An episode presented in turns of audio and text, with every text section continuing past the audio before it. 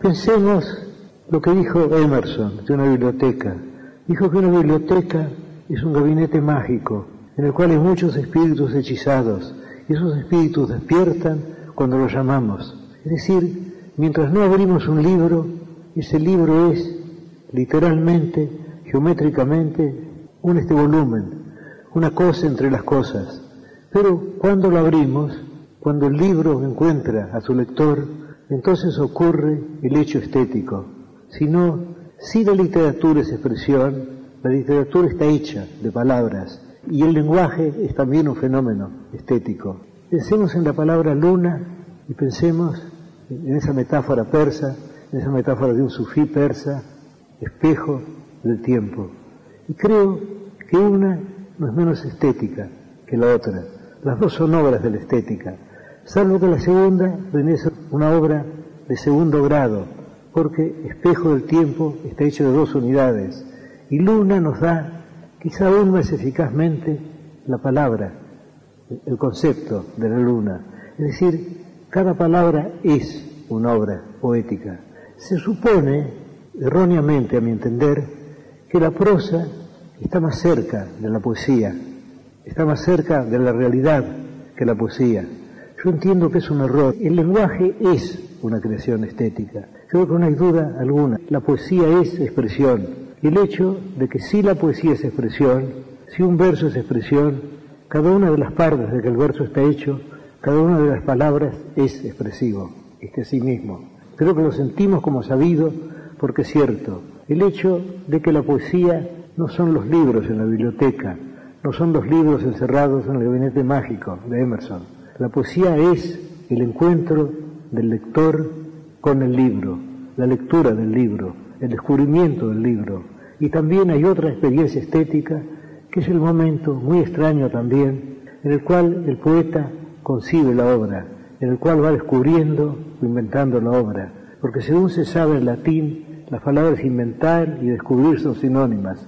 Aquello que dijo de Platón, de, que descubrir es recordar, en lo cual Francis Bacon agregó que ignorar es haber olvidado. Es decir, ya todo está, pero tenemos que verlo. Cuando yo escribo algo, yo tengo la sensación de que todo eso preexiste. Yo parto de un concepto general. Yo sé más o menos el principio y el fin. Y luego voy descubriendo las partes intermedias. Pero no tengo la sensación de inventarlas. No tengo la sensación de que dependen de mi arbitrio. Las cosas son así. Son así pero están escondidas. Y mi deber de poeta es encontrarlas. Porque poesía es leer. Es escribir. Y es compartir lo escrito y lo leído. Poesía 1110. Un espacio para pensar y compartir el acto poético en todas sus formas. La poesía de todas las cosas. Hola, ¿cómo les va? Soy Amelita Baltar del Nuevo Rumbo. Voy a leerles un poema de María del Mar Estrella de su libro Fuegos Ceremoniales. Aquí va. De frente a la luz se llama. Y obviamente está dedicado a Julio Cortázar. Un hombre solo puede cambiar la historia hacerse multitud, como agonía de comienzo, testigo voluntario de la piedad del sueño. Un hombre, solo, de pie frente a la luz lo que lo define. El reino debe estar en el amor de los amigos en ese país del corazón, donde perdura el elixir de lo entrañable, allí donde uno suele sobrevivir a los exilios, hallando alojamiento en la ternura, o encontrar mariposas en los buzones del ocaso, a donde van las cartas que siempre reconfortan. Desnudos al amanecer nos envuelve y reconcilia en una sola materia temblorosa. El reino debe estar seguramente en ese hilo de vida que se cuela por las estrechas vanidades, apartando escorias de egoísmo, basuras que deposita el desamor hasta forjar una coraza porque nunca se fue y siempre nos sorprende, con salto de rayuela desde un trono de tiza donde se enciela la palabra. Es probable que lleguen hasta él los convictos de amor, los reos de dulzura, los lúcidos cronopios que toman por asalto las madrigueras de la nada. No es algo que se guarde en los cajones de la mediocridad. Es casi una campana convocando a comunión conmovedora. y es inútil pretender desoírlo porque insiste, de pie frente a la luz. Siempre Cortázar, seduciendo indecisos, burlando imperfecciones, siempre será el amante acodado en el Sena, el mago que encerraba conejos en el alma, el alquimista de un bestiario cuyo final de juego era una libertad que nos lanzaba hacia el espejo del futuro, al sentimiento, enamorados desesperadamente de lo precario y perecedero. Julio, que silba un tango soñando con la maga Buenos Aires en su autopista sur a contramano.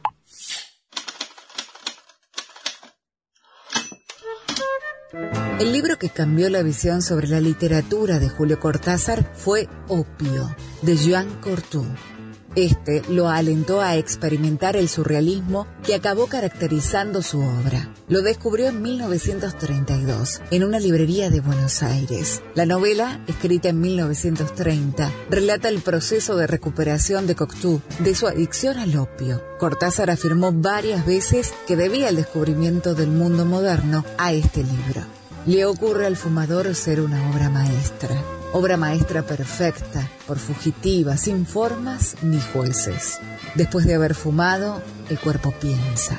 No se trata del pensamiento confuso de Descartes. El cuerpo piensa, el cuerpo sueña, el cuerpo se algodona, el cuerpo vuela. El fumador embalsamado vivo. El fumador se observa abuelo de pájaro. Volveré a fumar si mi trabajo lo quiere o si el opio lo quiere. A dos pasos por detrás. Agudecé el oído, apenas dos pasos por detrás. El miedo ya habitaba en mí, y la esperanza de que esta vez no llegase a más. Sintiéndose el león, yo dentro de una jaula, pero sin alas, que han sido cortadas por miradas y pasos, haciéndome hormiga, temiendo su grandeza, creyéndome inferior, por asociarle cualidades al rey y en realidad nunca tuvo. Su superioridad me ha invadido y yo ahora no reacciono. Él ruge y yo, en esas condiciones, solo sé huir, pero tiene tan interiorizado que es el mejor que me atrapa. Y a mí solo me queda acostumbrarme. Me acerco al panal y siendo yo la reina le cuento llorando que para los leones somos una más. María Tabane. Hay gentes que lo poseen todo y no consiguen hacerlo creer. Ricos tan pobres y nobles tan vulgares que la incredulidad que suscitan es sospechosa. En algunas mujeres, las más hermosas perlas resultan falsas. En cambio, en otras, las perlas falsas parecen verdaderas. De igual modo, hay hombres que inspiran una confianza ciega y que gozan de privilegios que no podrían pretender. Guillermo Tomás pertenecía a esa raza de ventura. Se le creía, no necesitaba adoptar precaución alguna ni hacer ningún cálculo. Una estrella de mentira le llevaba derechamente a su objeto. Así nunca tenía el rostro preocupado, ni ceñudo. No sabiendo nadar ni patinar, podía decir yo patino yo nado. Todos le habían visto sobre el hielo y en el agua. Un hada especial de esa suerte en el nacimiento. Hay algunos que triunfan y a cuya cuna no acudió más hada que esa. Nunca se le ocurrió a Guillermo hacer su examen y pensar, ¿cómo saldré de esto? O estoy engañando. O soy miserable. O soy un hombre hábil. Caminaba estrechamente unido a su fábula Cuanto más vivía su papel, más se incorporaba a él y más le aportaba ese fuego y esa franqueza que persuade. El fragmento pertenece a la novela Tomás el Impostor, de 1923, obra de Jean Cocteau. Hola queridos, queridas oyentes de Poesía 1110. Les habla Rocío Fernández, actriz en Surinam, porque algo hay que comer una obra de teatro de Víctor Chacón. El poema que les voy a leer se llama Salvar el fuego y es de Jean Cocteau. Mi casa se estaba quemando y solo podía salvar una cosa. Decidí salvar el fuego. No tengo dónde vivir, pero el fuego vive en mí y me defiende discretamente de todo lo impuro. Mi futuro ya no es importante, solo cuenta la intensidad del instante. Bueno, esperamos que puedan venir a ver Surinam porque algo hay que comer. Vamos a estar el 7, el 21 y el 28 de abril, los jueves a las 21 horas, en el Camarín de las Musas, en Almagro. Y también vamos a estar en mayo, junio y también a mitad de julio. Vamos a ir a Jujuy de gira del 18 al 29 de julio y bueno, esperamos que, puedan asistir. La obra trata de un circo que de gira por Latinoamérica quedan varados en la sabana de Surinam y al quedarse sin provisiones y no tener más nada para comer, deciden comerse al mono del payaso, lo cual va a desencadenar una serie de decisiones tragicómicas que van a poner en jaque a las decisiones del grupo. Un gran saludo a todos, a todas, a todes y los esperamos. Cae la lluvia en este domingo de diciembre. A la sombra de los paraguas, los transeúntes se apresuran sin esperar. La queremos a veces, levanta la voz, nos empuja, no da más noticias en la ola de calor. Luego, vuelve como una necesidad de afecto y nos canta su gran canción, la inundación. Cae la lluvia en este domingo de diciembre, a la sombra de los paraguas, los transeúntes se apresuran, se apresuran, se apresuran sin esperar. Sas, la pluie. Le ciel est gris, la pluie s'invite, comme par surprise.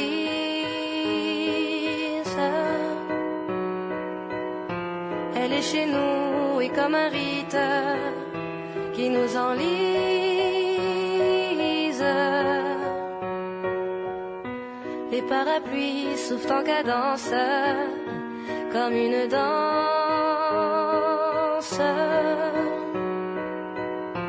Les gouttes tombent en abondance sur douce France.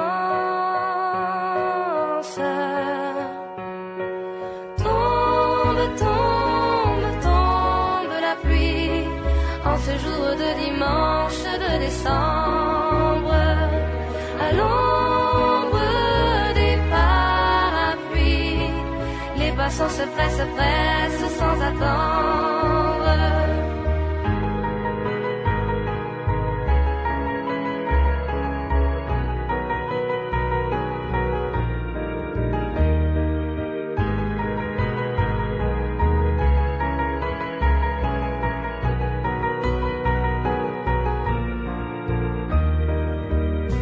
On l'aime parfois, elle ose la voir, elle nous bouscule.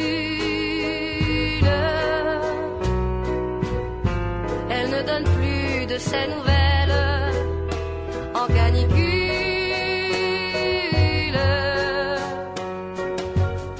Puis elle revient comme un besoin par affection.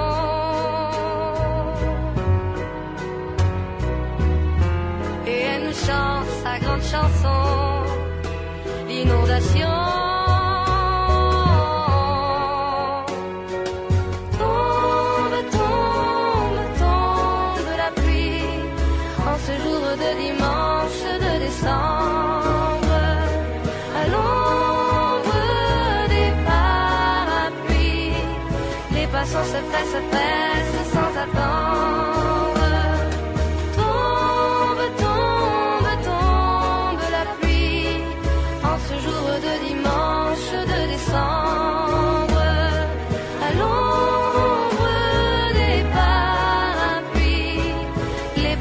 presse, presse sans attendre.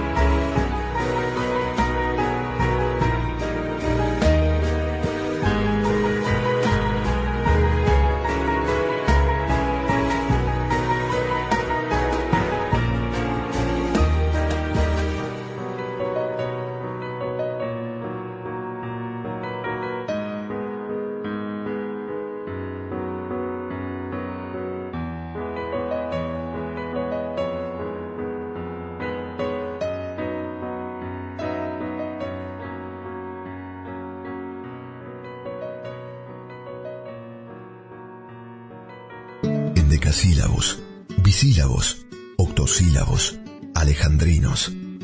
Poesía 1110. Un espacio radial infinito para versos de cualquier medida.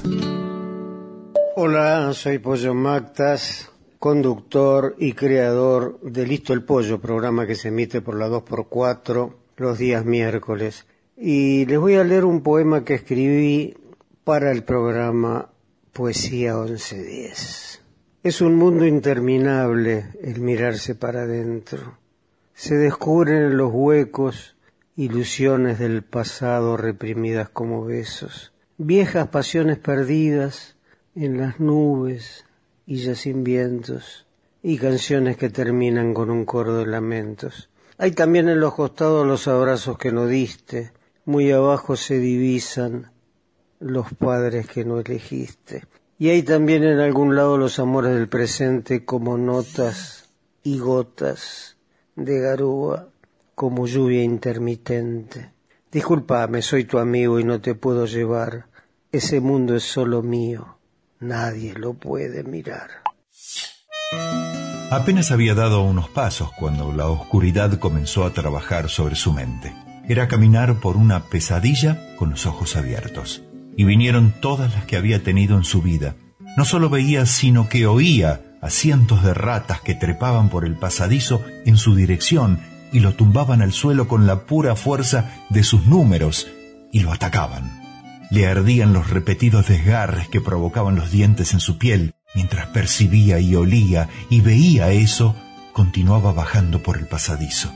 Avanzaba mientras el suelo bajo sus pies se abría y él caía por un pozo sin fin.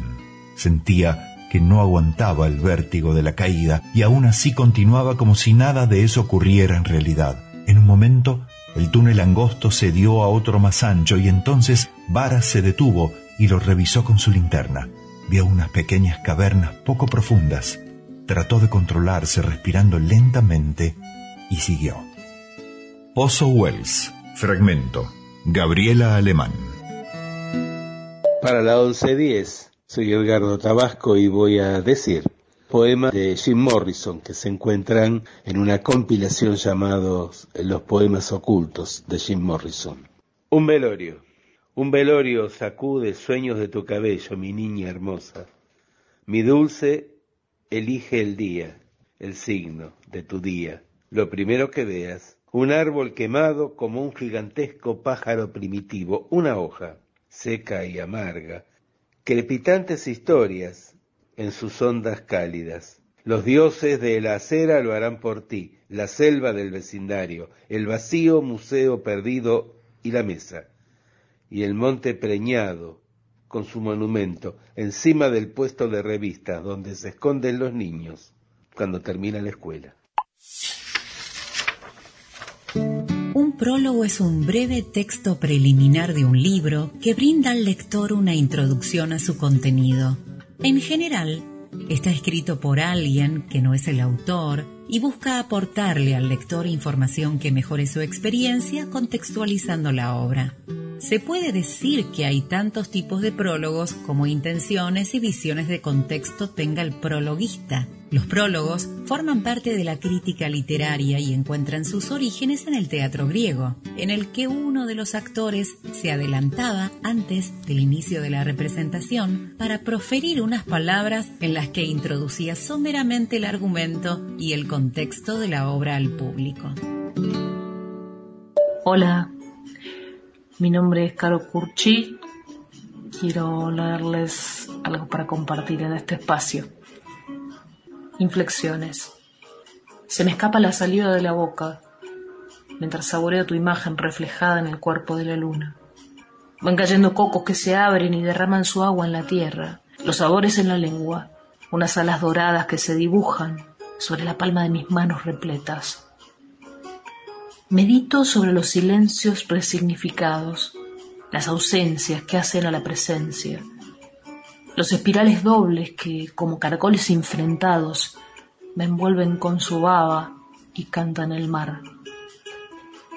Son hojas que se desprenden del árbol y se depositan suaves sobre el suelo para dibujar una marca en el tronco calloso que se regocija con la luz.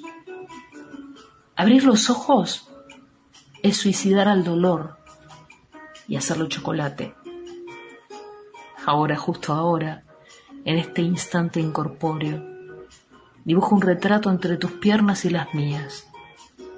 El placer de estar acá, en este espacio curvo, disfrutando sin tiempos ni forma. Y ya llovió. No hay música, sino solo la belleza del silencio que baila entre los pinos para concentrar su aroma en un puente infinito entre lo verde y lo amarillo, donde transitan bailarines de colores, sublimando un cristal perfecto. Al entrar en contacto con un color determinado, este se sincroniza de inmediato con el espíritu humano, produciendo un efecto decidido e importante en el estado de ánimo. Johann Wolfgang von Goethe Siento quenas que en el viento huyen, trayendo amores y silencios de las peñas que encierran el sol en su corazón. Entre grampos de luna, zamponias que en el viento huyen, en viaje buscando el cielo, un cóndor va, como mi ser resucitará, buscando luz. Verteros de labios quebrados, zampoñas y quenas sonando. Antiguo respiro en la boca. Besos, besos de mi raza. Perdido en la noche el silencio, la tarde que se hace distancia. Misterios que el tiempo descifra. Ese, ese es un respiro. Guanuqueando de Ricardo Vilca por Divididos y Guayno Norteño. Venteros de labios quebrados, zamponias y sonando, antiguo respiro en la boca, besos, besos de mi raza. Perdido en la noche el silencio, la tarde se hace distancia misterios que el tiempo descifra. Ese, ese es su respiro. Siento llenas que en el viento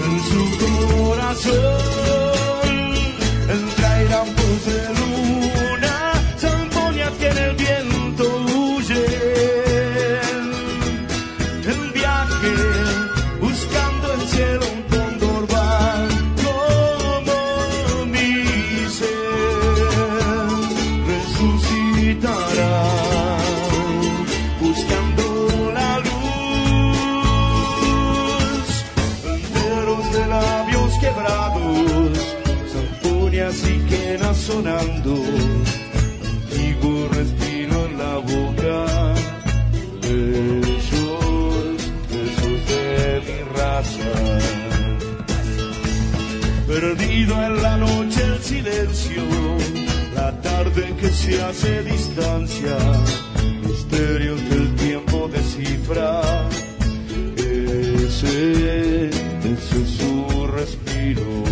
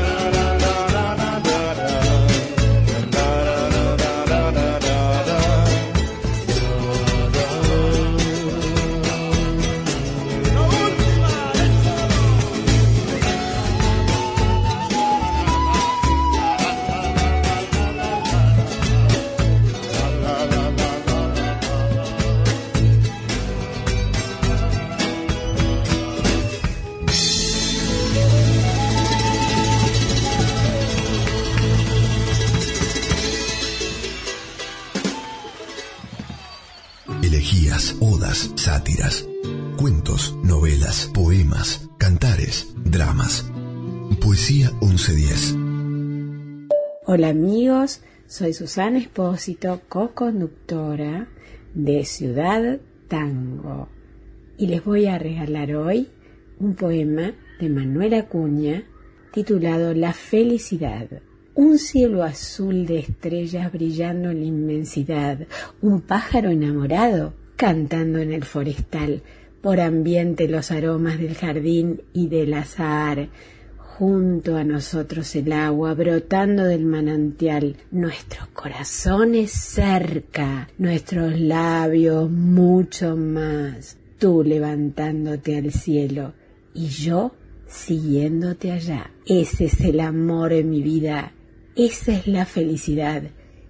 Cruza con las mismas alas los mundos de lo ideal, apurar todos los goces y todo el bien apurar de los sueños y la dicha, volver a la realidad, despertando entre las flores de un césped primaveral, los dos mirándonos mucho, los dos besándonos más.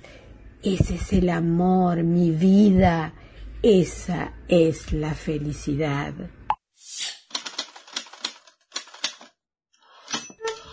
La escritora inglesa Mary Wollstonecraft nacida en 1759, murió en su segundo parto, en el que dio a luz a Mary Shelley, autora de Frankenstein, sin llegar a sospechar el éxito de su libro, Vindicación de los Derechos de la Mujer.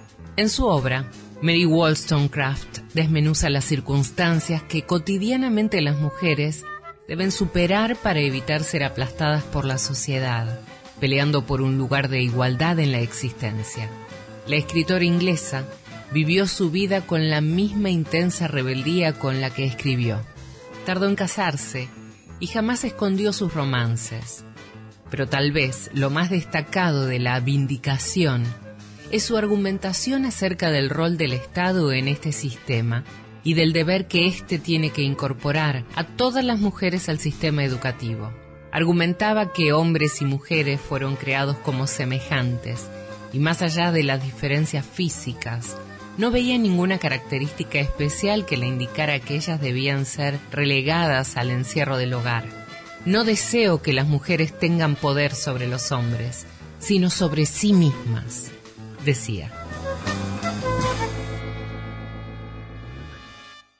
Mi nombre es Natalia López, voy a leer un poema que está en el libro Mientras dure, editorial Pánico al Pánico, que se llama Trabajo Hogareño. Me llaman de relaciones laborales. No voy a cobrar por 180 días corridos.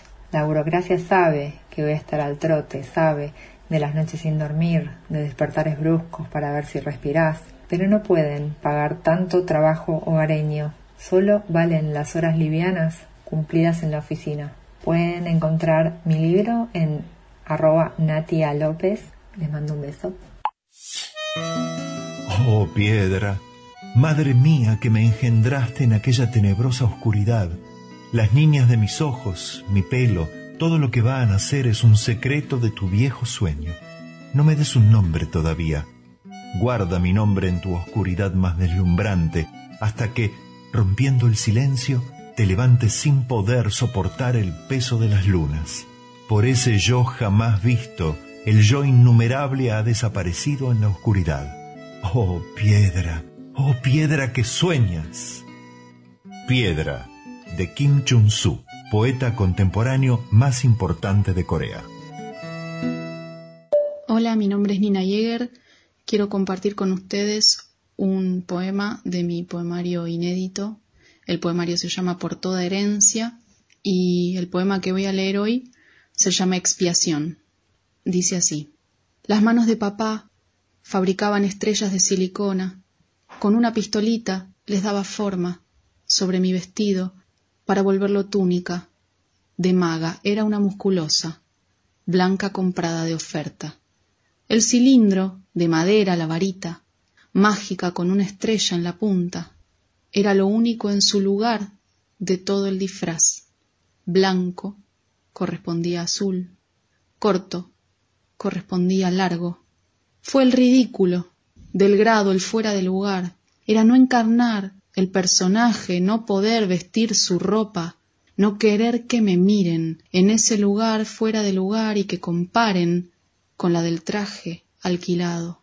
El orgullo en los ojos de papá y no decirle que no sepa que el color blanco es vergüenza, que las estrellitas de silicona no le quitan la condición de oferta. La nada en mamá, la apatía, fue la única en no advertir que no estaba vestida de maga, sino de nena en la playa, con una varita mágica y mucha silicona. Sus ojos deshabitados, me acuerdo de no encontrarla en su dolor.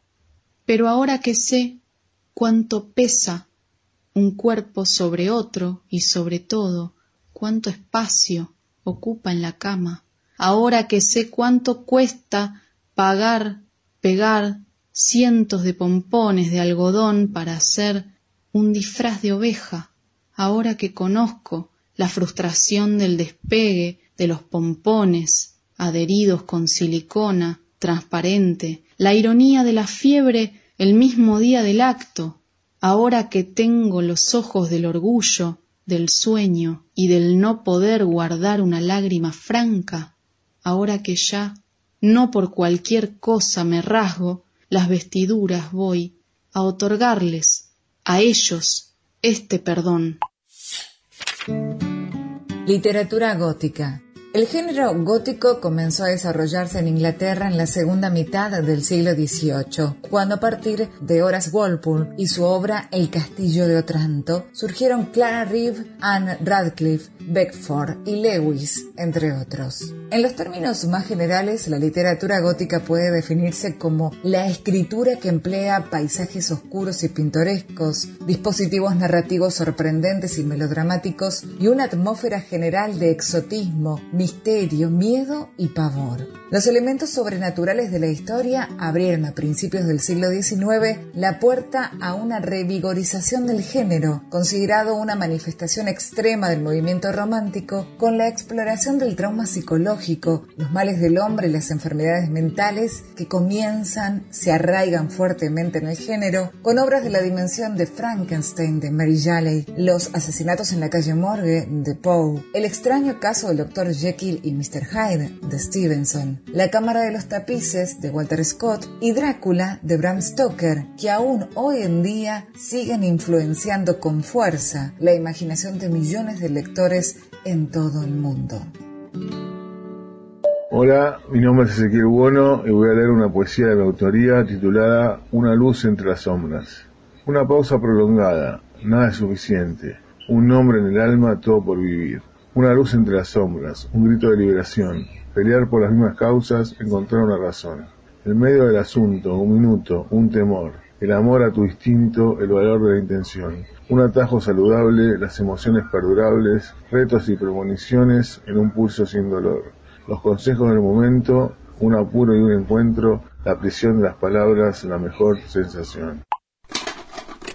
Como la leyenda del Fénix, todo termina con los comienzos. Lo que mantiene al planeta girando, la fuerza del principio, el amor. Hemos llegado demasiado lejos para renunciar a lo que somos, así que elevemos el listón y nuestras copas a las estrellas. Ella está despierta toda la noche hasta el sol. Yo estoy despierto toda la noche para conseguir algo. Ella está despierta toda la noche para divertirse. Estoy despierto toda la noche para tener suerte. Estamos despiertos toda la noche hasta el sol. Estamos despiertos toda la noche para conseguir algo. Estamos despiertos toda la noche para divertirnos. Estamos despiertos toda la noche para tener suerte. Get Lucky de Guy Manuel, Nile Rogers, Pharrell Williams y Thomas Bangalter por Karen Souza. Like the legend of the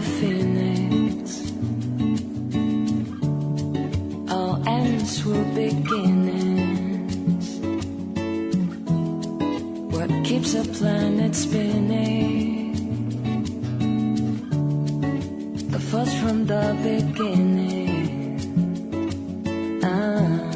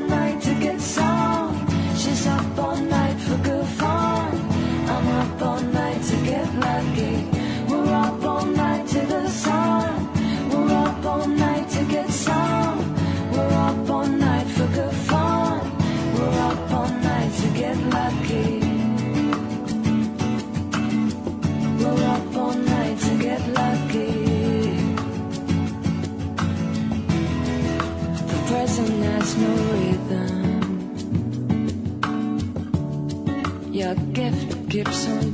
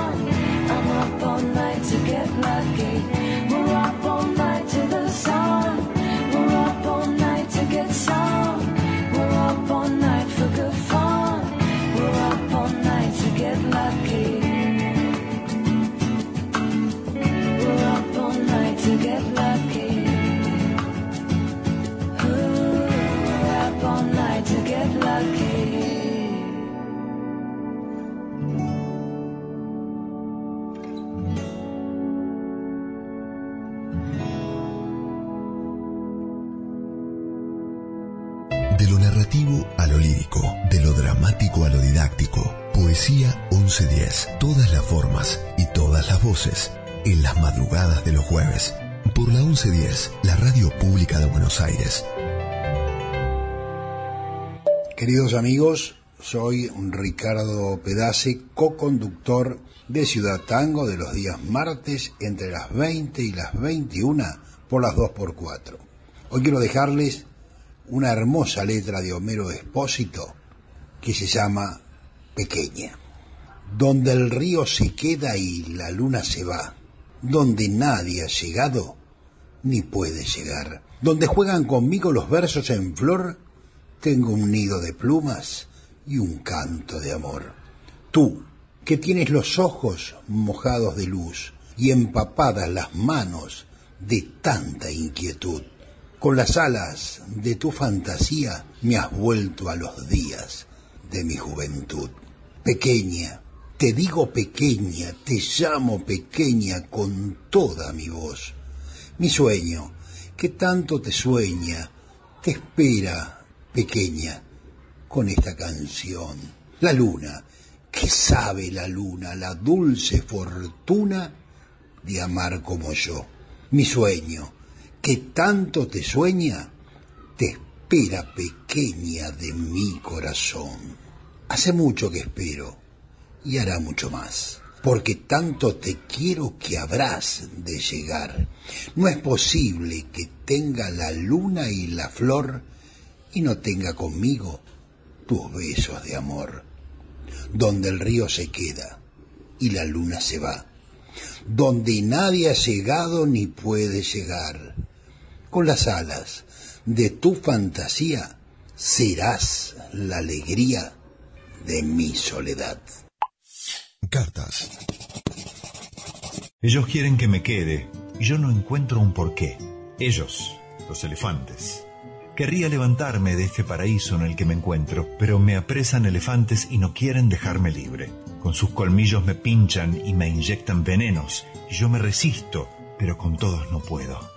Sé mi ninfa y sé mi amada, sé mi apresora y sé mi guarda, sé mi amante y, oh, también mi esposa.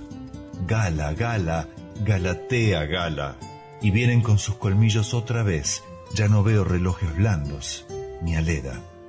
Si supieras cuánto deseo verte, cuánto me gustaría tenerte conmigo, sé muy bien que no puedo retenerte, que la abominación de la vida en común no es para nosotros, pero siento como si hiciera años que no te tengo. Y he perdido el gusto por la vida, por los paseos, el sol, las mujeres. Solo he conservado el sabor amargo y terrible del amor. Si pudiera estrecharte entre mis brazos, volvería a ser el que he sido para ti en algunos momentos. Te adoro. Solo tú existes desde toda la eternidad. Mi pequeña gala, hermosa, querida mía, Maya Dorogaya, mi pequeña, mi amor. Me muero de estar sin ti. Salvador Dalí. Dalí escribió esta carta a su amada Gala, en la que plasma su desesperación en un momento en el que solo podía comunicarse a través de una doctora que el hospital le había asignado como asistente debido a su condición mental. Una temporada en que se defendía de los doctores, a los que llama elefantes, con cualquier objeto que cayera en sus manos. Buenas noches, soy Mónica.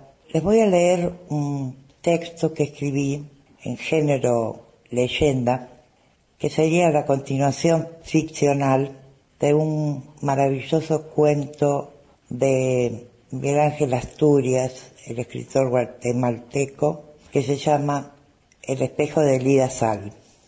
Este cuento relata la historia de una mulata joven que trabaja como lavandera en un restaurante, lavando trastos, lavando vajilla y está perdidamente enamorada de un hombre blanco de clase alta.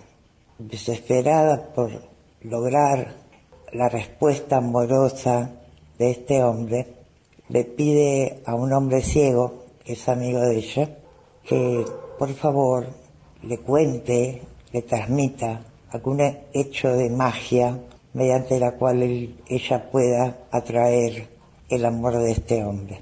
El ciego, que es un hombre muy avispado, muy hábil, le cuenta que existe un- una forma de hacer, de lograr esto. Y consiste en que ella se vista con un traje de lo que ellos llaman de perfectante, que es el traje que Felipillo, su amado, lucirá en un desfile en el pueblo. Para esto ella tiene que dormir con este traje durante una semana, de manera tal que sus efluvios, sus olores, su calor corporal impregnen a estas ropas, que luego serán vestidas por el amado. Según la, el hechizo que cuenta el ciego, Esto hará que él repare en ella y caiga rendido a sus pies. Pero cuando Lida, ya ataviada con el traje, tiene la sensación de que se quiere ver de cuerpo entero en un espejo, pero el espejo es un objeto de ricos. Los pobres no tienen espejo. Entonces, desesperada por esta obsesión, se dirige a un lago para mirarse, para observarse, y en esa instancia se resbala y cae al lago y se sumerge en las profundidades y muere. Bueno, y acá eh, va mi texto. Cuando uno duerme se vuelve mágico, dijo una vez el ciego, y otras veces dijo que la magia tiene sus consistencias, queriendo decir quizá que es estable, que no desaparece fácilmente. Lidia Sal, mujer de magia y de pasiones intensas, fue cenicienta lavando trastos y vajilla, pero no se enamoró de un príncipe en un baile fastuoso. Su amor surgió a la distancia, viendo cabalgar a su amado, erguido, triunfante. Con el agua que la sepultaba y la luna que la iluminaba, descendió hacia el fondo oscuro de ese lago traicionero. A medida que era tragada por el lodo y el agua, los abalorios, las lentejuelas, los cordones y los flecos se iban desprendiendo hasta dejar su cuerpo desnudo, ardiente, primigenio como el de Eva. Así, su exuberante carne coqueteaba con algas y pirañas mientras descendía.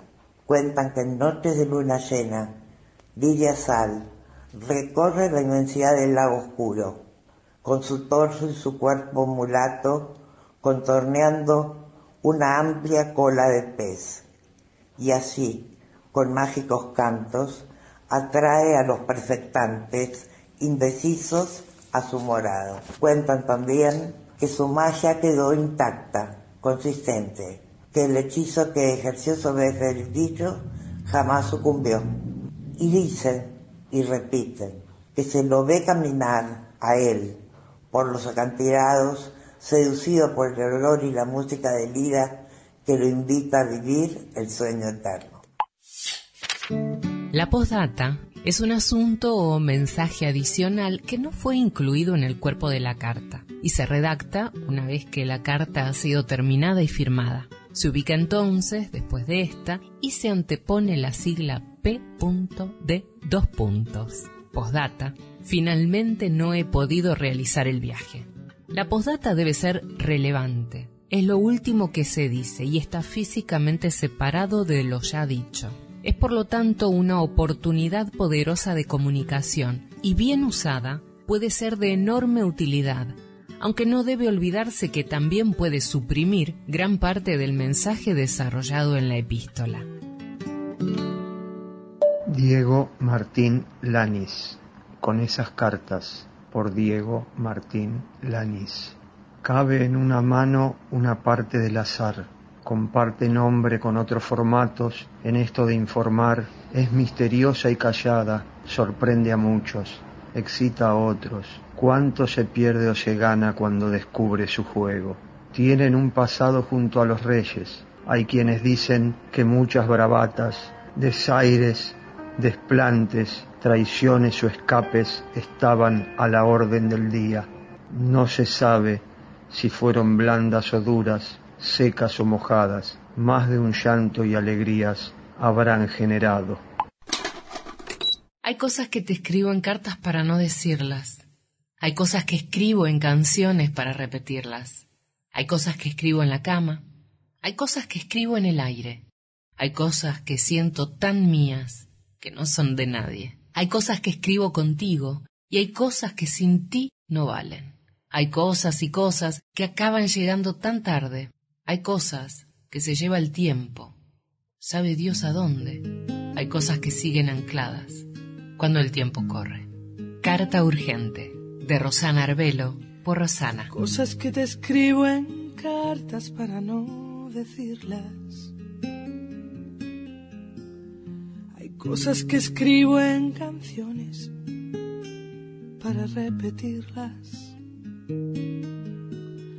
Hay cosas que están en mi alma y quedarán contigo cuando me haya ido. En todas acabo diciendo cuánto te he querido. Hay cosas que escribo en la cama, cosas que escribo en el aire, hay cosas que siento tan mías que no son de nadie. Hay cosas que escribo contigo y hay cosas que sin ti no valen. Hay cosas y cosas que acaban llegando tan tarde.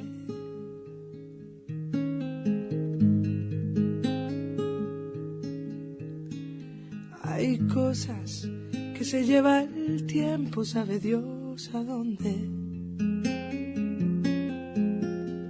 Hay cosas que siguen ancladas cuando el tiempo corre. Hay cosas que están en mi alma y quedarán conmigo cuando me haya ido. Todas acabo sabiendo cuánto me has querido. Hay cosas que escribo en la cama, hay cosas que escribo en el aire, hay cosas que siento tan mías que no son de nadie. Hay cosas que escribo contigo y hay cosas que sin ti no valen. Cosas que acaban llegando tan tarde. Hay cartas urgentes que llegan cuando ya no hay nadie.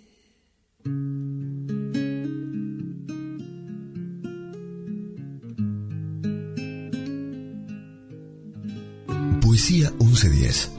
Un espacio para compartir las rimas y prosas que más nos gustan. Les habla Fernando del Priore. Es un gusto para mí poder compartir con ustedes un momento de poesía con la obra de Raimundo Rosales. Los artistas están agazapados como un tigre al acecho como un cóndor canyengue que baila sobre las galerías más hondas y embriagadas. Son apenas el eco de lo que algunos imaginan, los dibujos de un loco con la música de cuatro grillos en rojo desvarío. Son la mentira buena entre los dientes, acaso la mejor mentira imaginada entre los dientes.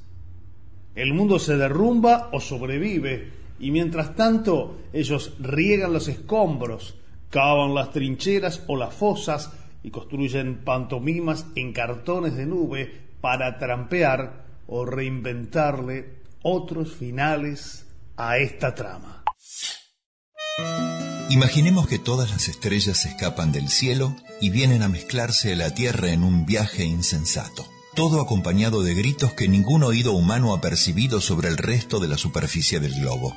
En este momento, sobre todo, es cuando desaparecen todas las diferencias sociales.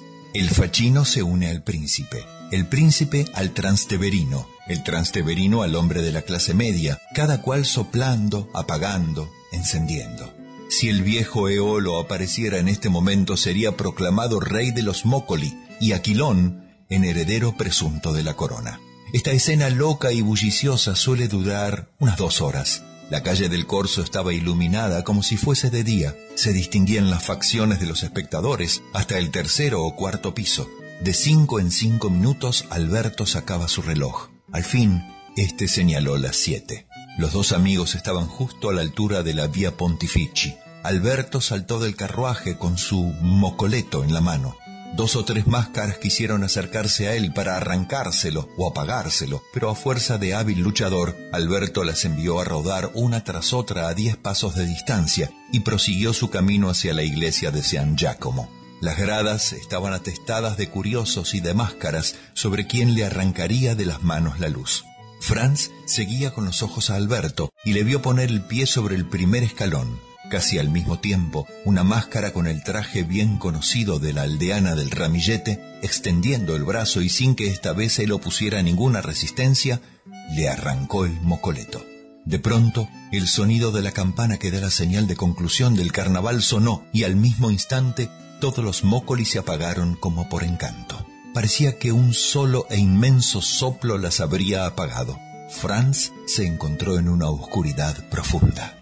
Con el mismo toque de campana se acabaron los gritos, como si el poderoso soplo que había apagado las luces hubiese apagado también el bullicio, y ya nada más se oyó que el ruido de las carrozas que conducían a las máscaras a su casa. Ya nada más se vio que las escasas luces que brillaban detrás de los balcones. El carnaval había terminado. El Conde de Montecristo, Alejandro Dumas. Fragmento. Mi nombre es Miguel Guerrero. La siguiente es Fiesta Popular. Juego de látigos, mis dedos quieren salpicar. Risa de lata, viento peina chispas. No seas infeliz, dejate arrastrar por el carnaval. Noche de máscaras, déjate influenciar por el caos. Chicas ricas, no le tengan miedo. Esto es solo una fiesta popular. Chicos ricos, no se asusten tanto. Es solo una fiesta popular. Orgía de plásticos, chusma de la capital. Zumbadores, chuchería seria. No seas infeliz, déjate arrastrar por el carnaval. Noche de máscaras, déjate influenciar por el caos. Chicas ricas, no le tengan miedo. Esto es solo una fiesta popular. Chicos ricos, no se asusten tanto. Esto es solo una fiesta popular. Adrián Dárgelos.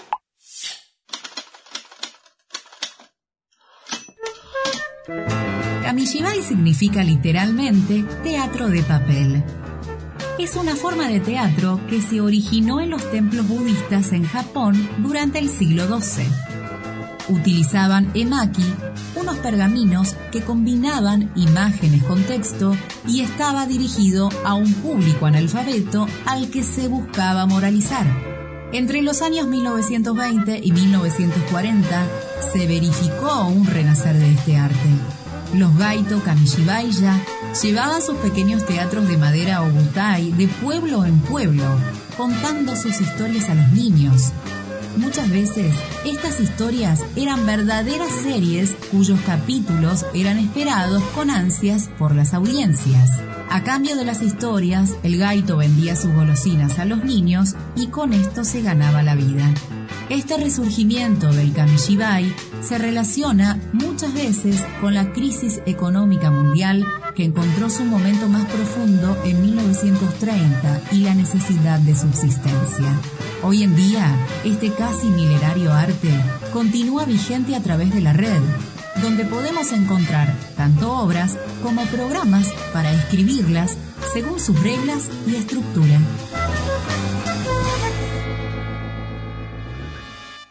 Hola, ¿cómo están? Soy José Ignacio Serra Lunga de la ciudad de Santa Fe. Les voy a leer un fragmento de mi obra El guapo y la gorda, primer premio en el tercer concurso nacional de obras de teatro de humor organizado por la Biblioteca Teatral UNEI.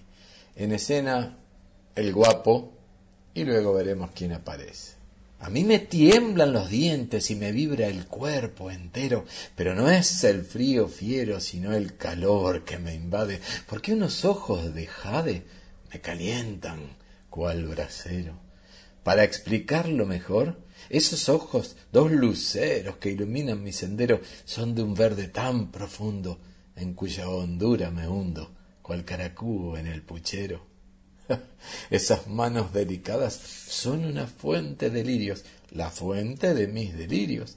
Allí abrevo como alondra que busca en el monte sombra sin sospechar el peligro.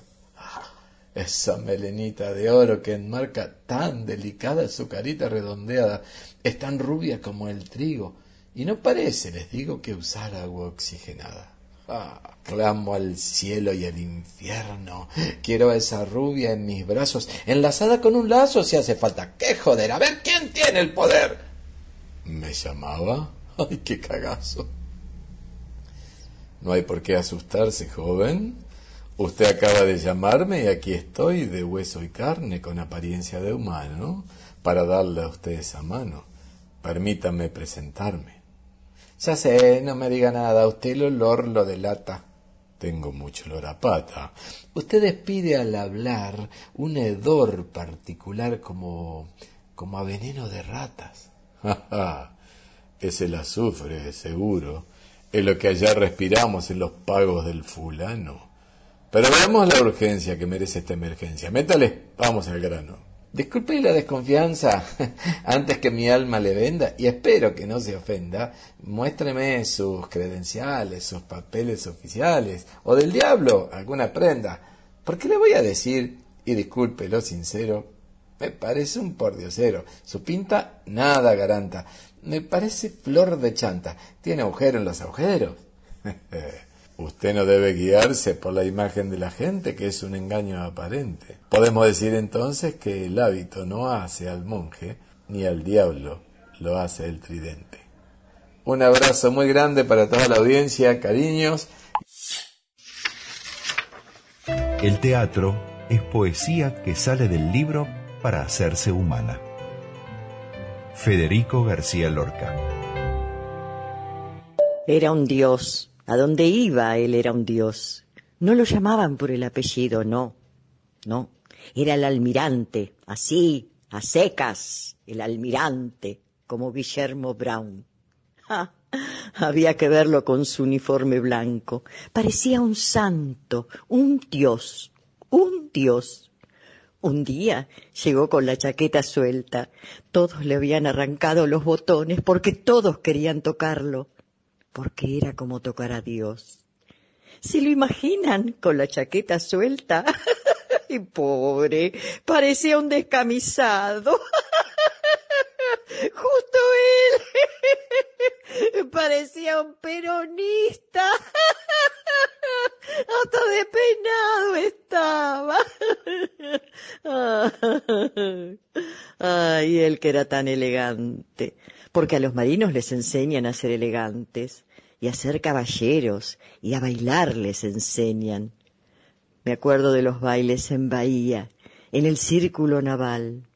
Stranger in the night, exchanging glances, wandering the night. El almirante, dirigida y escrita por Daniel Kessner, actúa Isabel Cabán, los viernes a las 20 horas en el Desguace, México y Colombres, entradas por alternativa teatral. Él hablaba muy bien francés y también inglés. El inglés lo aprendió en los Estados Unidos cuando lo mandaron allá. Lo mandaron porque fue el mejor de su promoción, el promedio más alto y el más buen mozo. no, esto último lo digo yo. En cambio, el francés lo aprendió de chico porque en su familia todos hablaban francés, los padres, los hermanos, todos profesionales, abogados, contadores, escribanos, gente culta, como Dios manda, no como esos resentidos que trajo Perón. Sí, Perón lo hizo todo. Este país lo arruinó ese degenerado. Yo me acuerdo muy bien, esto antes no era así. No, no, de ninguna manera era así. Había cultura por todas partes, buenos modales. Por aquí mismo usted podía oír hablar en francés. Bonjour, monsieur. Bonjour, madame. Ça va. La gente iba bien vestida, limpia. Era un placer salir a la calle. Yo quiero vivir en vos, porque el idioma de infancia es un secreto entre los dos, porque le diste reparo al desarraigo de mi corazón, por tus antiguas rebeldías y por la edad de tu dolor, por tu esperanza interminable, mi amor, yo quiero vivir en vos, para sembrarte de guitarra, para cuidarte en cada flor y odiar a los que te castigan, mi amor, yo quiero vivir en vos porque el idioma de infancia es un secreto entre los dos, porque le diste reparo al desarraigo de mi corazón, porque me duele si me quedo, pero me muero si me voy, por todo y a pesar de todo, mi amor, yo quiero vivir en vos. Serenata para la Tierra de Uno, de María Elena Walsh, por Lula Bertoldi y Nico Sorín.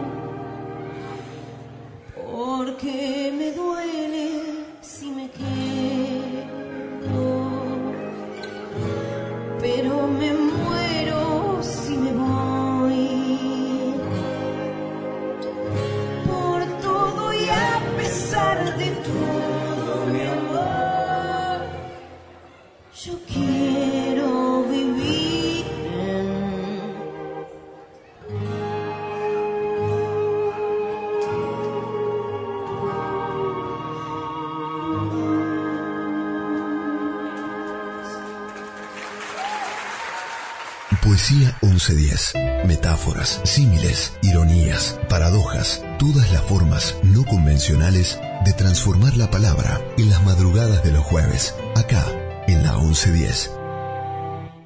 Buenas noches, Poesía 1110. ¿Cómo están? Soy Martina Castro y hoy les quiero compartir otro poema de Kitty Mangione. Sin balas no hay paraíso. Herir porque sí, sin más intención que lastimar lo ya roto y raído. Poner en palabras todo aquello que no se puede poner en intenciones. Buscar el lado flaco hasta el mismísimo hueso de aquellas confesiones dichas al oído, con las piernas enlazadas, en noches que silenciaban el olvido.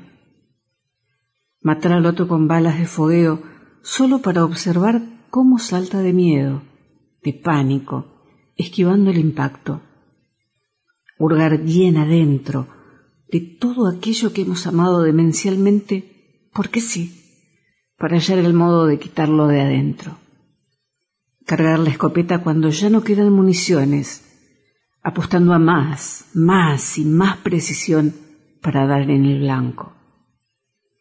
Quedarse mirando cómo cae derrotado y rematarlo en el suelo, sin contar hasta diez. Sacar de la manga el último anzuelo y lanzarlo preciso al medio del pecho. Aumentar la práctica para no fallar en el próximo intento. Soltar la granada justo en el medio de la trinchera improvisada, con mano firme, agudizando la mirada. Son cosas que se nos dan bien. Hacer el mal, mirando muy bien a quién. Porque ese quién nos modificó la vida, porque nos expuso al enemigo, ese que vive en el espejo, y nos debilitó en nuestra coraza de hierro forjado, a fuerza de alimentar ilusiones, esas que teníamos bajo candado. Entonces, ya no queremos esa tierra florecida ni ese río manso, ni la sombra reparadora del árbol que bajo el sol rasante nos dio cobijo. Queremos matar a ese quien con palabras demoledoras, sarcásticas, malignas. Queremos aniquilarlo, pero despacio, que sienta el dolor que hemos sentido al ser invadidos con tantos cuentos chinos, de alevosas caricias que hasta cosían agujeros rancios y podridos. Y no nos basta, no queremos que huyan, no, que se queden ahí, que sufran lo que hemos sufrido por sacarnos del cálido nido, mover el árbol, quitarnos el sueño, echarnos del paraíso infernal y dejarnos en pecado concebido.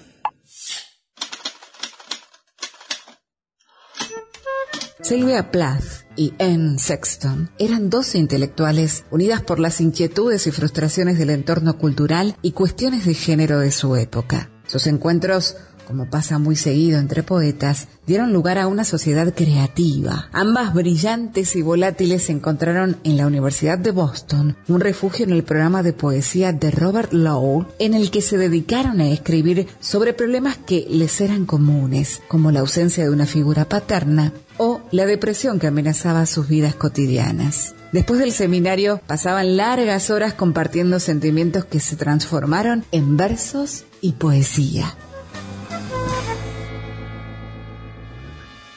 Desde el fondo de la ciudad y del ruido, desde las murallas de la rutina esclavizante, supe abrir algunos huecos, las caminatas de un parque al mediodía, la lectura de un libro de poemas elegido al azar, una merienda conciliadora entre horas de trabajo y de estudio, el milagro de pensar y de pensarme, un vaso de cerveza fría en la noche de algún bar, sin nombre y sin memoria, algunos huecos supe abrir, algunas puntadas para iluminar los días de la sinrazón, algunos destellos donde intuirme vivo a pesar de lo otro.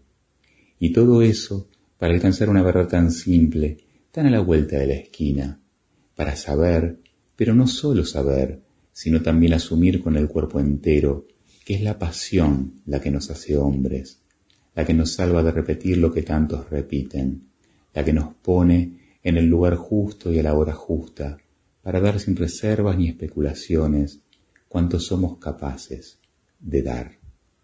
El poema se llama El, lugar justo. Mi nombre es Alejandro Laurenza y pertenece al libro Y en medio nosotros. Un llanto, un llanto de mujer interminable, sosegado, casi tranquilo.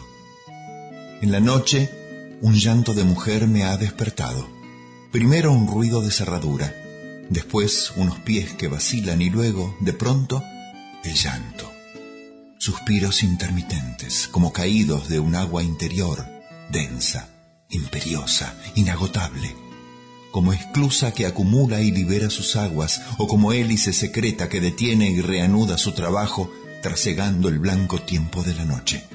Toda la ciudad se ha ido llenando de este llanto, hasta los solares donde se amontonan las basuras, bajo las cúpulas de los hospitales, sobre las terrazas del verano, en las discretas celdas de la prostitución, en los papeles que se deslizan por solitarias avenidas con el tibio vaho de ciertas cocinas militares, en las medallas que reposan en joyeros de teca, un llanto de mujer que ha llorado largamente en el cuarto vecino, por todos los que cavan su tumba en el sueño, por los que vigilan la mina del tiempo, por mí que lo escucho sin conocer otra cosa que su frágil rodar por la intemperie, persiguiendo las calladas arenas del alba.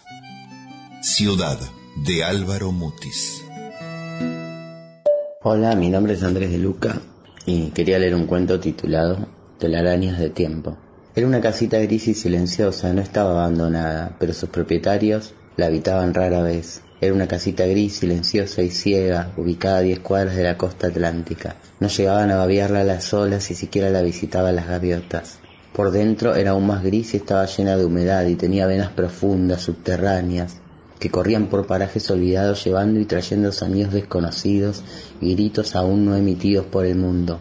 Solo la habitaban unos gusanos viscosos con tentáculos rojos que bebían sangre de las venas de la casa y se comían las horas y el tiempo y hacían que la casa olvidara, que siempre olvidara las cosas y no tuviera recuerdos. En cada lluvia el techo latoso a dos aguas chillaba y a veces hacía música y otras veces lloraba por amor y odio.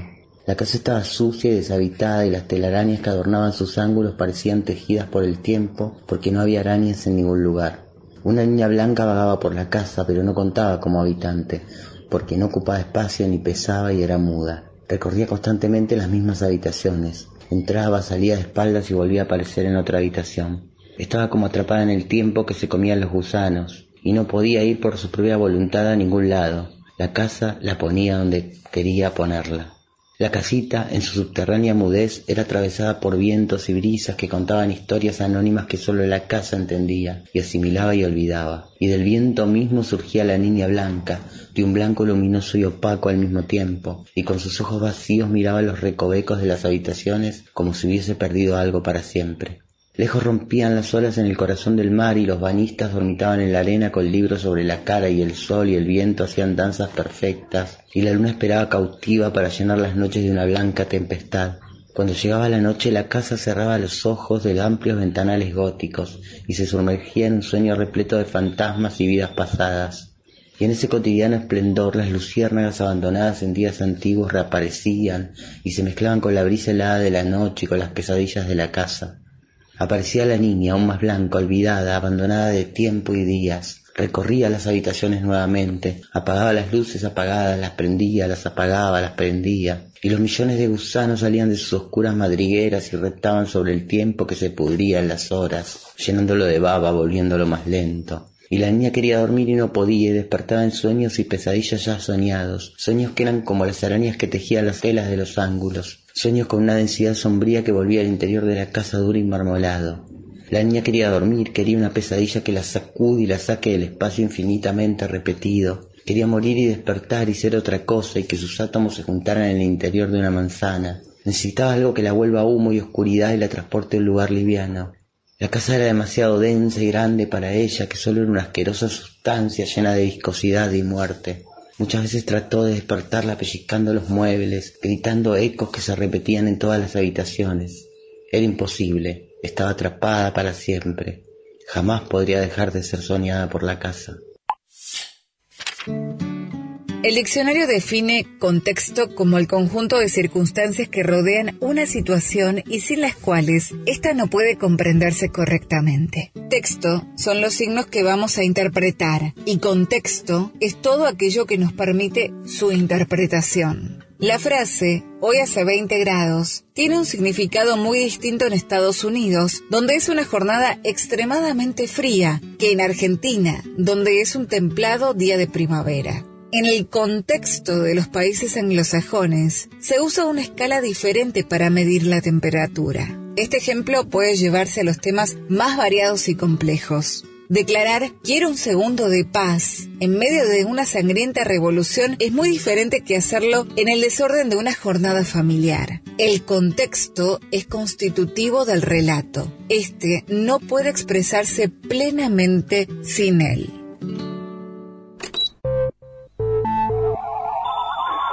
Presento, soy Alejandro Nereo. ¿Desde cuándo escribís? Escribo ya desde hace bastante, desde tiempos de secundaria, cerca del 2011 hasta el día de hoy, pero inicié como un letrista de una banda de rock, pero al final nunca se concretó la banda y terminé encariñándome con el mundo de las letras. ¿Por qué escribís? El motivo de mi escritura hoy en día es poder reflejar em, textos oscuros o tristes, porque me parece que hay que darles un espacio y son igualmente necesarios que textos alegres o románticos. Siento que en el idioma español, original español, no, no, no me refiero a escritos doblados, merece tener una, un- una escena mucho más fuerte. ¿Para quién escribís? Escribo para mí, escribo porque si no mm, se me acumula mucha porquería encima y me voy a morir de la amargura básicamente. ¿Qué es la poesía para vos? Para mí es eso, medio que ya respondí a la pregunta anterior, es una forma de vomitar todo lo que cargo encima, ¿no? Es como si tengo una connotación negativa, se refleja en la escritura. Ya puede ser positiva, alegre, romántica, erótica, lo que sea, tengo que verterlo. Pero principalmente me dedico a hacerlo con cosas tristes. ¿Dónde encontrás poesía aparte de en un poema? en las conversaciones con gente tristes, porque me cuentan su dolor y es como que se abren como nunca nadie se hubiera abierto a una persona que está dispuesta a escuchar, porque realmente hay pocas personas dispuestas escuchar y consolar a alguien que está en necesidad. Espero que les guste esta presentación que me hice y muchas gracias por el espacio.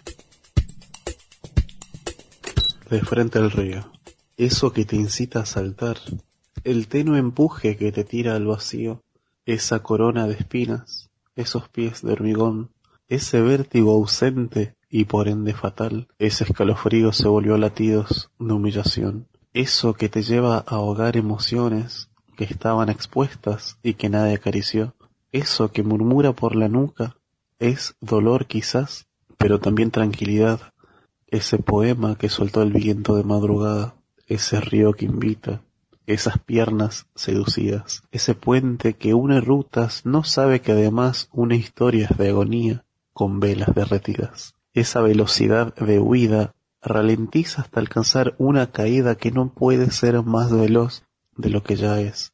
Esos instantes de conciencia, palpar la realidad, reconocer culpas y arrepentimientos, una vez en picada, lo hace aún más exquisito de lo que ya era. Eso que recorre tu piel se distorsiona, convulsiona, hasta ser alivio precoz y preciso. Esas memorias en vano acumuladas en silencio se desarman, una mirada en blanco a la nada. Esa gente dormida que no dijo adiós ya no podrás hacerlo y sin embargo no sabe que saltaste desde hace tiempo atrás cuando eso te dio más honestidad que la rutina de una vida desabrida.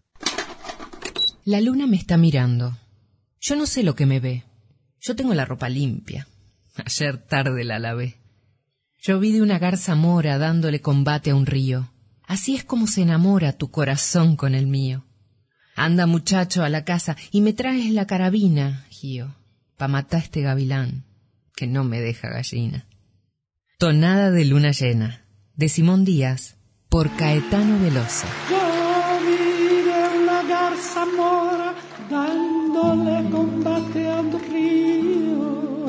Así es como se enamora tu corazón con el mío. Yo vi de una garza mora dándole combate a un río. Así es como se enamora. Así es como se enamora tu corazón con el mío, tu corazón con el mío. Luna,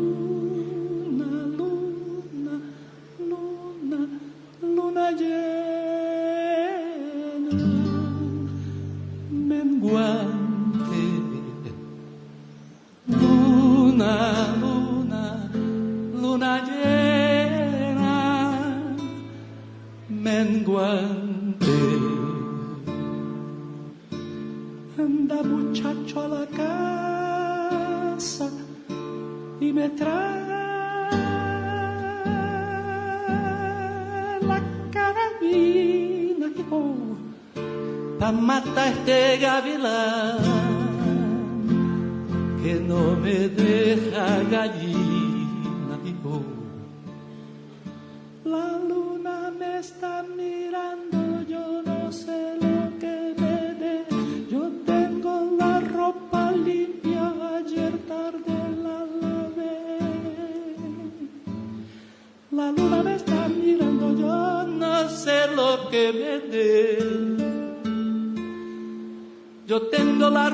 limpia, yo tengo la ropa limpia, ayer tarde la lavé,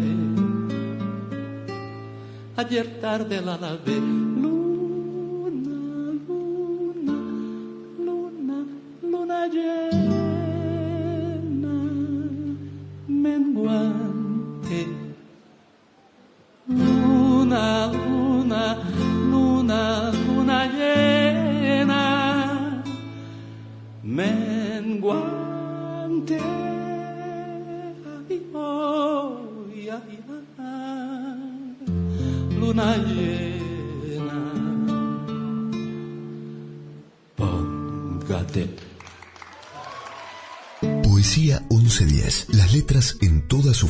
Posibles e imposibles por la 1110. La radio de la ciudad de Buenos Aires. Soy Pato Pons con el poema de Claudia Isabel Lonfat. Necesidades. Es necesario crear palabras que le hablen a nuestro mutismo, cambiar el desenlace, prorrogarnos, fundarnos, hacernos a nuevo, dejar el miedo, al fin dejar de ser esta superficie acuosa que se derrama más allá de los espejos y de la piel. Ser uno mismo, y no esta triste imitación ayornada de lo que queremos ser. El humano sometido a la necesidad extrema es conducido hasta el límite de sus recursos y al infortunio para todos los que transitan por este camino. Trabajo y salario, comida y cobijo, coraje y voluntad. Para ellos todo está perdido. La luz del día se funde con la sombra y la oscuridad entra en sus corazones. Y en medio de esta oscuridad, el hombre se aprovecha de la debilidad de las mujeres y los niños y los fuerza a la ignominia. Luego de esto, cabe todo el horror. La desesperación encerrada entre unas endebles paredes da cabida al vicio y al crimen. Parecen totalmente depravados, corruptos, viles y odiosos, pero es muy raro que aquellos que hayan llegado tan bajo no hayan sido degradados en el proceso. Además, llega un punto en que los desafortunados y los infames son agrupados, fusionados en un único mundo fatídico. Ellos son los miserables, los parias, los desamparados. Fragmento de Los Miserables, de Víctor Hugo. Mi nombre es Nora Sierra. ¿Desde cuándo escribo? Desde hace un par de años. El texto que voy a leer se llama Heladerita Amarilla. El 20 de mayo fue un día de sol. El otoño estaba retrasado. La fiesta fue en el jardín. Cumplía ocho años el hijo de ella. Lo festejaron. Estuvieron invitados familiares, amigos, niños, el padre del niño y la nueva mujer del padre del niño. A ella no le importó juntarlos a todos. Era la primera vez. Las mesas con manteles blancos, vasos de plástico, servilletas de papel, arreglos de banderines al tono del equipo campeón, del que el niño era fanático. Sonó el timbre, sonó varias veces, llegaron todos, sonó por última vez y llegó el padre del niño con su mujer. La mujer del padre del niño traía una heladerita amarilla pequeña. Le pidió a ella que la sostuviera mientras bajaban el regalo del auto. Entraron. Ella le devolvió la heladerita amarilla y la esposa del padre del niño le dijo que ahí llevaba una medicación que debía inyectarse para estimular sus óvulos porque estaban tratando de quedar embarazados. Ella tragó un sorbo de gin con tónica, limón y pepino. La esposa del padre del niño se sentó y colocó la heladerita en la punta de la mesa. Ella sacó la cámara de fotos con la que había hecho el curso de fotografía y se dedicó a retratar a cada uno, de a grupos, de a varios, toda la familia, todos los amigos, los más cercanos, los más lejanos. El padre junto a su mujer disfrutaban del sol, de la comida y el buen vino. De fondo tenían una enredadera que no había perdido sus hojas todavía. Ella agrupó a los amigos de fútbol, como en una foto de equipo, algunos parados atrás, otros arrodillados adelante. En el fondo, la enredadera, y a la izquierda, la punta de la mesa con la heladerita amarilla. Agrupó a los otros amigos del col y del barrio, atrás, la enredadera y la punta de la mesa con la heladerita amarilla. Luego con la familia y la heladerita. Más tarde los no tan amigos y la heladerita. Pidió que le saquen una foto a ella, al niño y al papá del niño, donde salió la heladerita. Y para finalizar, el padre, el niño, la mujer del padre y la heladerita. Torta y velita soplada se fueron yendo. La esposa del padre del niño fue al baño, salió con la heladerita en la mano. Ya se había inyectado. Despedida, besos y abrazos.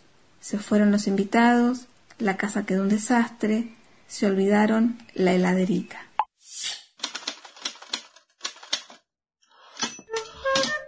Georges Sand es el seudónimo de Amantine Aurore Lucille Dupin de Dieudevin, considerada una de las escritoras más populares de la Europa de su época. Durante las décadas de 1830 y 1840 era reconocida como una de las escritoras más notables del romanticismo francés. A partir del éxito de su primera novela llamada Indiana, adopta el seudónimo Georges Sand, que la hizo famosa y por la que se conocerá a lo largo de su vida e incluso mucho después. Y no fue casual que usara un nombre de resonancia masculina, fumadora, compulsiva y defensora del uso de ropas masculinas por parte de las mujeres como un modo de subvertir los estereotipos dominantes. Víctor Hugo dijo de ella, George Sand no puede determinar si es hombre o mujer, tengo un gran respeto por todos mis colegas, pero no es mi lugar decidir si ella es mi hermana o mi hermano. Jole peligro. From San Martín to the world. Daniela, en el mundo del revés donde los algoritmos eran descartables, llegaste para que todo tenga sentido. Sentir las ganas de planes eternos, quizás destino. La jerga es un lenguaje simplificado, particular y familiar que hablan entre sí los miembros de una comunidad determinada. Es en general difícil de entender para los ajenos, ya sea por el carácter técnico de la misma o porque ha surgido por la necesidad de esconder su significado, como la jerga carcelaria. Este último tipo de jerga, extremadamente dinámica como estructura, varía continuamente, ya que una vez que un término se hace popular, se revela su significado y deja de cumplir su función. Hay también jergas que se forman por cuestiones geográficas o culturales, que surgen del sentido de pertenencia, de la necesidad de diferenciarse o de la necesidad de comunicar, como es el caso del cocoliche, hablado por los inmigrantes italianos en el Río de la Plata, a partir de fines del siglo XIX. Hola, soy Aixa Raba. Mi Instagram es aixa.raba. Voy a leer poemas de diferentes libros. El último, Los sitios de mi cuerpo, editado por Años Luz en 2019. Sitiar tiene impronta latina y su forma replica la de una muralla. Sitiar es acción colectiva, individual, acción humana.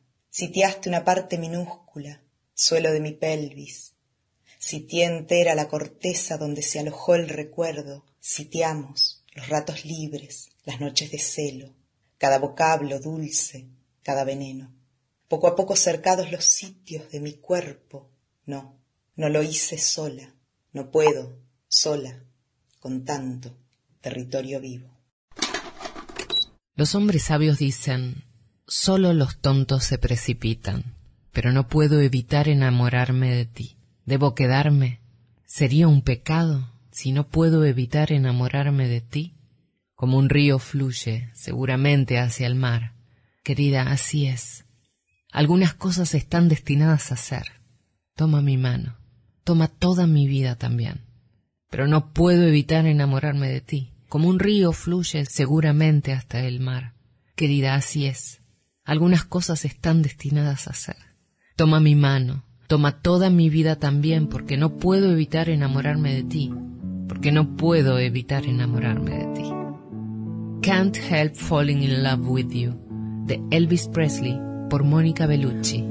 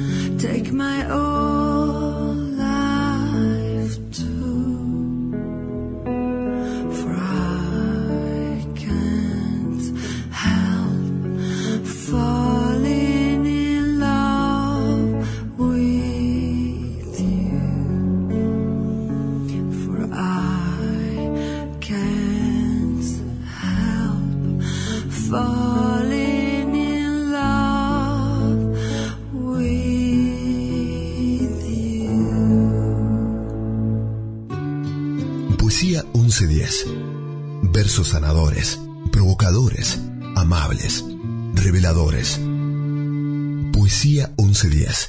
Un viaje a través de las rimas y las prosas. En la noche de los jueves. Acá, en la 1110. Hola, mi nombre es Diego Rivarola, soy el conductor del programa El Tango del Mundo que se emite hace 21 años por la 2x4, por la 92.7 FM de la ciudad. Primero que nada, quiero decirte gracias. Gracias porque seguís en tu casa, seguís cuidándote y cuidándote vos, nos cuidamos todos. Quiero, quiero compartir con ustedes un texto de un actor cubano, Alexis Valdés, un texto que está en las redes, pero que hoy, hoy quiero compartir personalmente con todos ustedes. Cuando la tormenta pase. Cuando la tormenta pase y se amancen los caminos y seamos sobrevivientes de un naufragio colectivo, con el corazón lloroso y el destino bendecido, nos sentiremos dichosos tan solo por estar vivos. Y daremos un abrazo al primer desconocido y alabaremos la suerte de conservar un amigo. Y entonces recordaremos todo aquello que perdimos y de una vez aprenderemos todo lo que no aprendimos. Ya no tendremos envidia, pues todos habrán sufrido. Ya no tendremos desidia, seremos más compasivos. Valdrá más lo que es de todos que lo jamás conseguido. Seremos más generosos y mucho más comprometidos. Entenderemos lo frágil que significa estar vivos. Sudaremos empatía por quienes están y por quienes se han ido. Extrañaremos al viejo que pedía un peso en el mercado, que no supimos su nombre y siempre estuvo a tu lado. Y quizás el viejo pobre era tu Dios disfrazado. Nunca preguntaste su nombre, porque estabas apurado. Y todo será un milagro, y todo será un legado. Y se respetará la vida, la vida que hemos ganado. Cuando la tormenta pase, te pido Dios apenado, que nos devuelvas mejores, como nos había soñado. Alexis Valdés, actor cubano. En el Paleolítico, el hombre y los demás animales hablaban el mismo idioma y eran amigos, porque compartían todas las desgracias, el mal tiempo, el hambre, la sed, la enfermedad, las inundaciones, la oscuridad de la noche. Se solían reunir en alguna cueva. Allí fue que sucedió esto. Una noche el hombre estaba muy nervioso, preocupado, muy preocupado, y no dormía. Caminaba de una pared de la cueva hasta la otra pared de la cueva sin parar. Lo observaba su amigo el perro, sorprendido por tanta caminata. Al fin le preguntó qué le pasaba, y el hombre dijo que no lo sabía, que estaba preocupado, que sentía inquietud y angustia y miedo, pero que no sabía a qué ni por qué.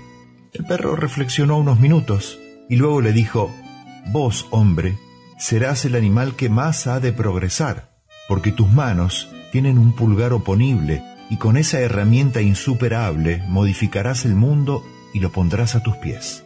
Vamos, pues, a hacer un trato. Yo te cuidaré de noche, vigilando para que no te pase nada, y vos, a cambio, me darás de comer todos los días. ¿De acuerdo? En toda su historia, el hombre firmó miles de tratados que jamás cumplió. Pero este que no firmó en el Paleolítico con su amigo el perro, curiosamente, es el único que respetó hasta el día de hoy. Hugo Di Taranto, extracto de la introducción a su libro El perro Fernando.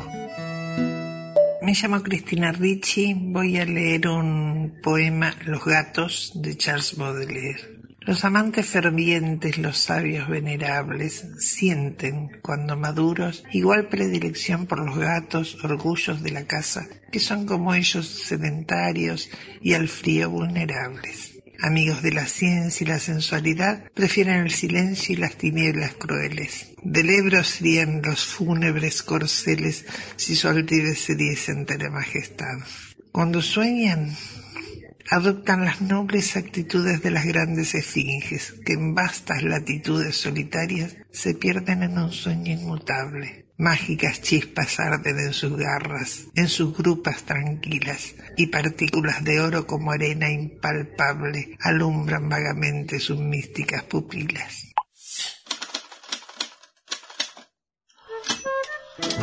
Con origen en el vocablo latino bestiarius, los bestiarios eran colecciones de textos e ilustraciones de animales, tanto reales como fantásticos, muy populares en la Edad Media.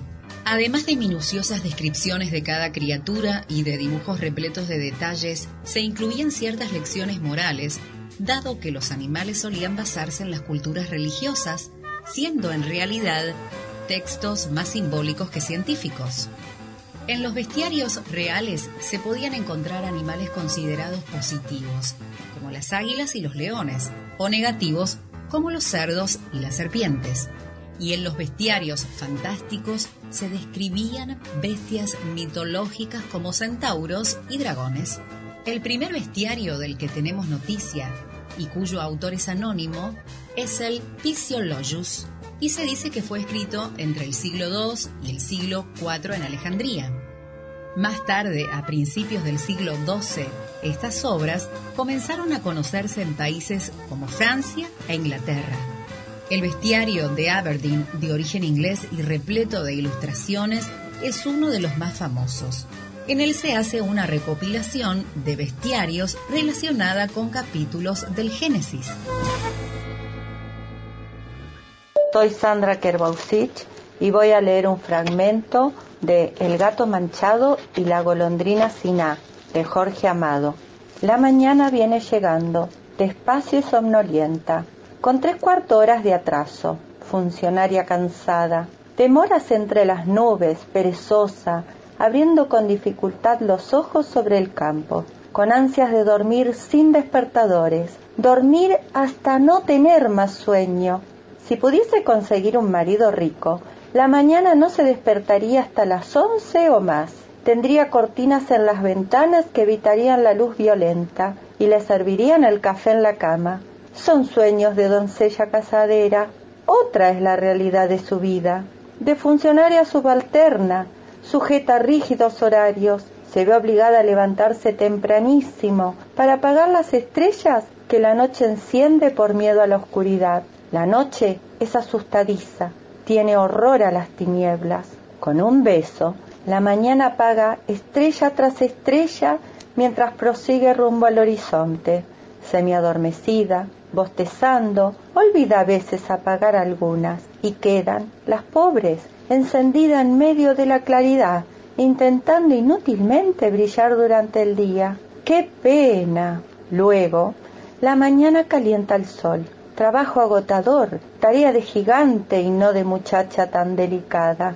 Hay que soplar las brasas consumidas al pasar la noche, obtener una primera, vacilante llama, mantenerla viva hasta que ascienda enfogarada. Si estuviera sola, la mañana llevaría horas enteras en iluminar el sol, mas casi siempre el viento, soplador famoso, viene a ayudarla.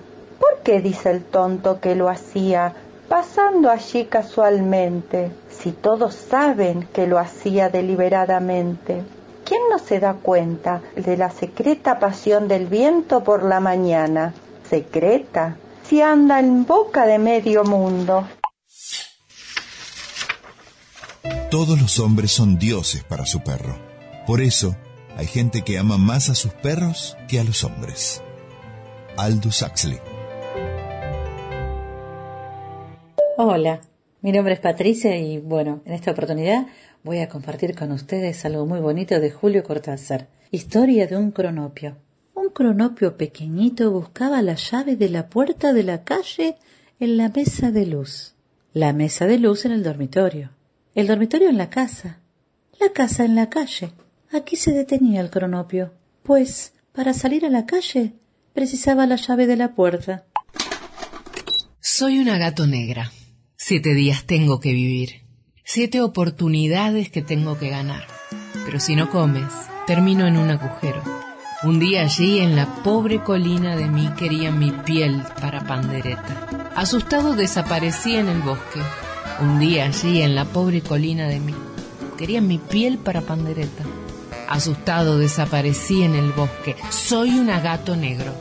Negro gato. De Getulio Cortés. Por Liníker Isa y Lazo Matumbi. Eu sou um negro gato de arrepia E essa minha vida é mesmo de amarga Sou mesmo de um telhado aos outros desacato Eu sou um negro gato Eu sou um negro gato Minha triste história vou lhes contar. E depois de ouvi-la, sei que vão chorar. Há tempos eu não sei o que é um bom prato. Eu sou um negro gato. Eu sou um negro gato. Sete vidas tenho para viver, sete chances tenho para vencer. Mas se não comer, acabo num buraco. Eu sou um negro gato. Eu sou um negro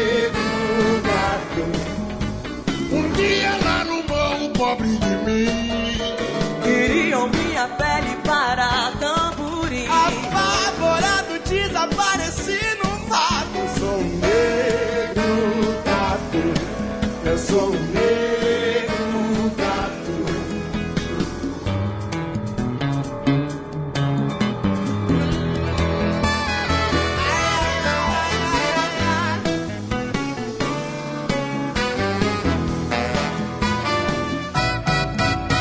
Eu sou um negro gato de arrepiar.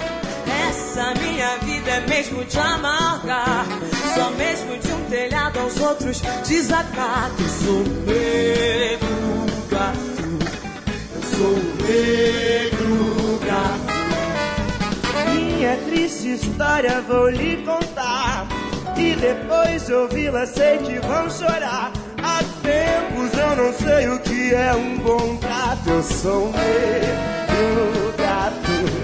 Eu sou um negro gato. Sete vidas tenho para viver